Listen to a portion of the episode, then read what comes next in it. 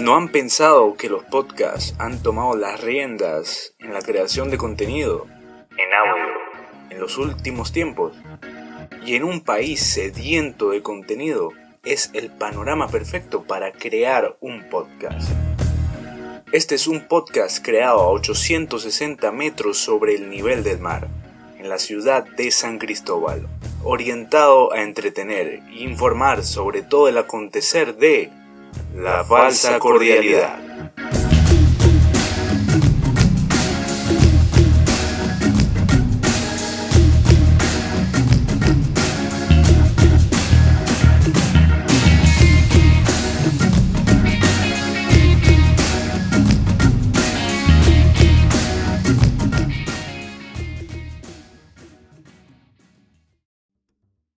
Y así damos inicio a un nuevo episodio de la Falsa Cordialidad Podcast. Le invito a que disfrute este episodio con un pocillo de café y una bolita de pan dulce. El tema de hoy está bastante pero bastante interesante, sobre todo para los amantes de la música y específicamente de la conocida gozadera venezolana. Amiga, amigo, si usted cada vez sonríe menos, algo serio está pasando haga la prueba del espejo, sonría muy cerquita y observe. Implantes Galaxia parecen de mentira, pero son de verdad.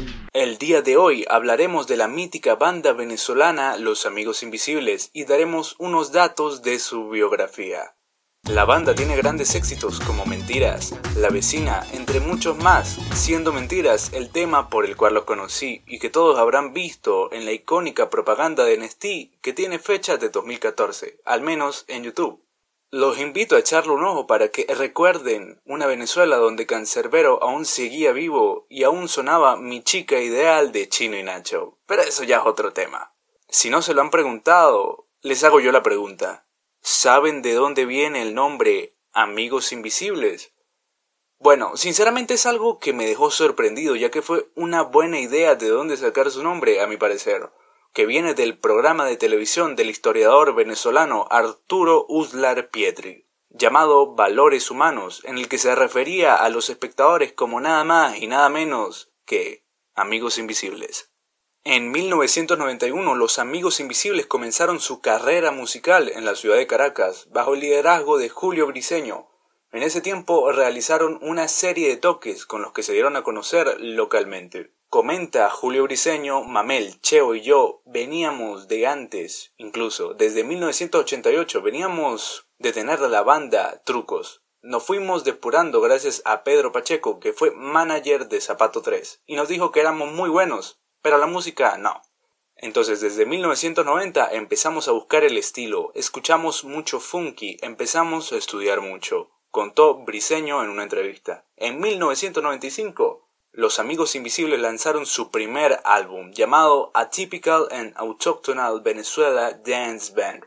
Y me disculpan el inglés, sería una típica y autóctona banda de baile venezolana o por ahí va la vaina. Álbum que fue producido por ellos mismos. Las canciones fueron compuestas por el cantante Julio Briceño, el guitarrista José Luis Pardo, el tecladista Armando Figueredo, el percusionista Mauricio Arcas, el bajista José Rafael Torres y el baterista Juan Manuel Roura. La banda consolidó su fama local manteniéndose en gira hasta el año 97. En esa misma temporada estrenaron su siguiente trabajo, A Inch of Venezuelan Rock Culture. También firmaron contrato con el sello Luacabov. Después de establecerse en Nueva York, lanzaron el disco The New Sound of Venezuelan Gozadera, del que salieron los sencillos Ponte en Cuatro, Sexy y el disco Anal. Como ven, siempre han sido un tipo de banda polémica y rebelde. Esa es su esencia y razón, a mi parecer, por el cual han mantenido ese gran éxito que los caracteriza. En el año 2000 lanzaron su siguiente disco, Arepa 3000, A Venezuelan Journey into Space, disco que sinceramente me voló la mente por su concepto. Dicho disco fue nominado al premio Grammy y al Grammy Latino y tuvo como tema promocional Cuchi Cuchi. Quien haya escuchado el programa Recalentados por la 94.1 FM sabrá que Cuchi Cuchi nos encanta como también nos encantan los amigos invisibles.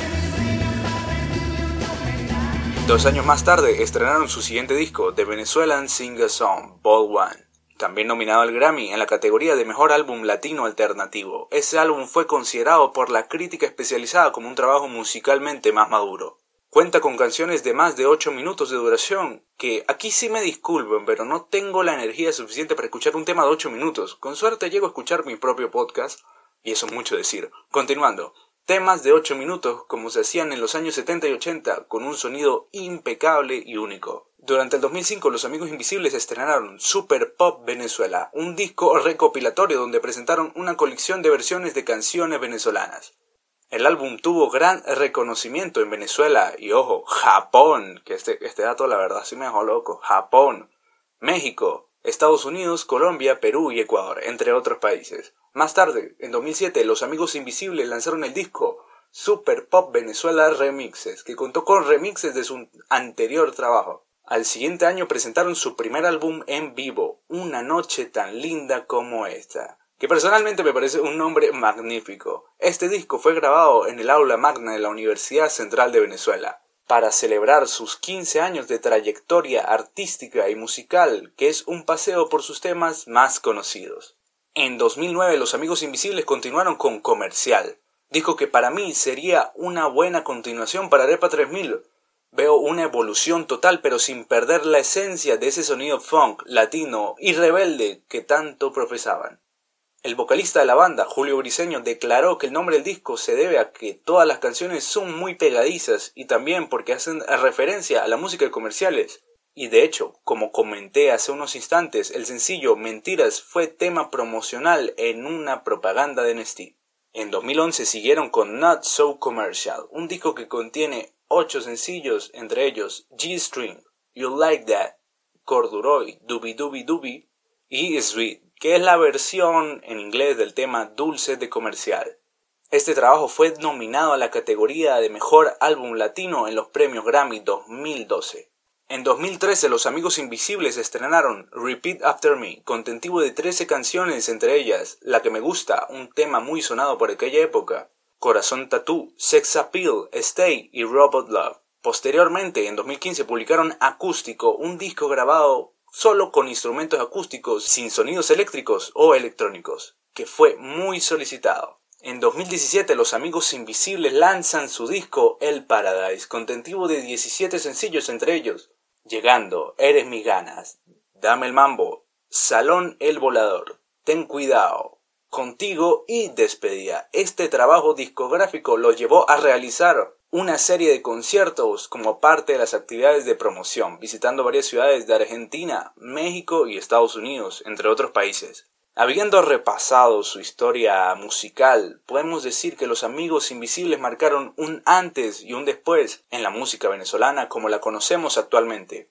Disfruto en gran manera la colaboración con Raguayana, en Váyanse todos a mamá viendo cómo siguen presentes a pesar de tener 30 años en la industria musical venezolana, y que a pesar de que los conocí hace unos pocos meses gracias al tema Mentiras, o podría decir redescubrí porque ciertamente los había escuchado antes, pero no sabía que eran los amigos invisibles.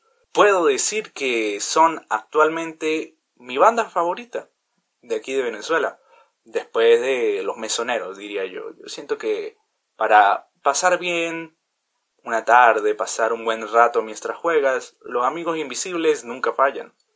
Así que podríamos decir que así finalizamos el tema de hoy, no sin antes mencionar las noticias resaltantes de la semana. COVID-19 en Venezuela y el Táchira.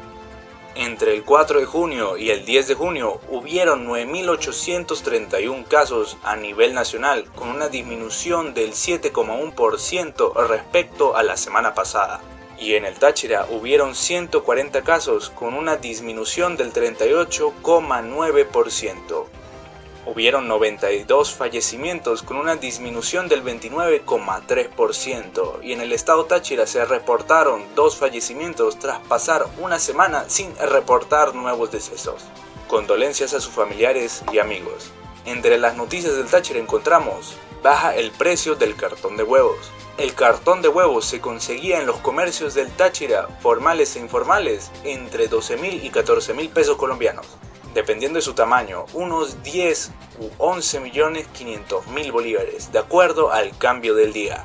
Pero desde hace una semana el valor de este producto de la canasta básica ha bajado al menos un 33%. Vía La Nación. Colapsaron las vías hacia la grita. Las fuertes precipitaciones registradas el 7 de junio causaron varios derrumbes en las carreteras que conducen hacia el municipio Jauregui, impidiendo el libre tránsito de vehículos. Así informó Jaybet Zambrano, director de Protección Civil Táchira, quien alertó a las personas que circulan por las dos arterias viales que conducen desde el municipio José María Vargas y Ceburuco hacia la población de La Grita, municipio Jauregui, pues hay una serie de deslizamientos en varios sectores que impiden el paso de los automóviles y vehículos de carga. Vía la Nación. Y a nivel nacional encontramos aumento de tarifas de Internet a TV en junio. CanTV aplicó nuevamente un ajuste a sus tarifas del servicio de acceso a banda ancha de Internet fija para este mes de junio, los cuales superan el sueldo mínimo venezolano. Al menos 7 planes con diferentes velocidades de conexión fueron afectados por este ajuste, abarcando tarifas en bolívares equivalentes a 2,7 y 15 dólares, según el tipo de cambio indicado por el Banco Central de Venezuela, vía La Nación. Finalizando con una noticia internacional, fiscal anticorrupción de Perú pidió prisión preventiva contra Keiko Fujimori, reseñó AFP. Fujimori fue acusada de recibir dinero ilegalmente de Odebrecht durante sus campañas presidenciales de 2011 y 2016. Actualmente, Fujimori se encuentra a esperas de los resultados de unas reñidas elecciones presidenciales ante Pedro Castillo, que la ventaja por al menos 70.000 votos, vía Politics Informa. Dadas las noticias y dado el tema de hoy, así finalizamos este episodio de la Falsa Cordialidad Podcast.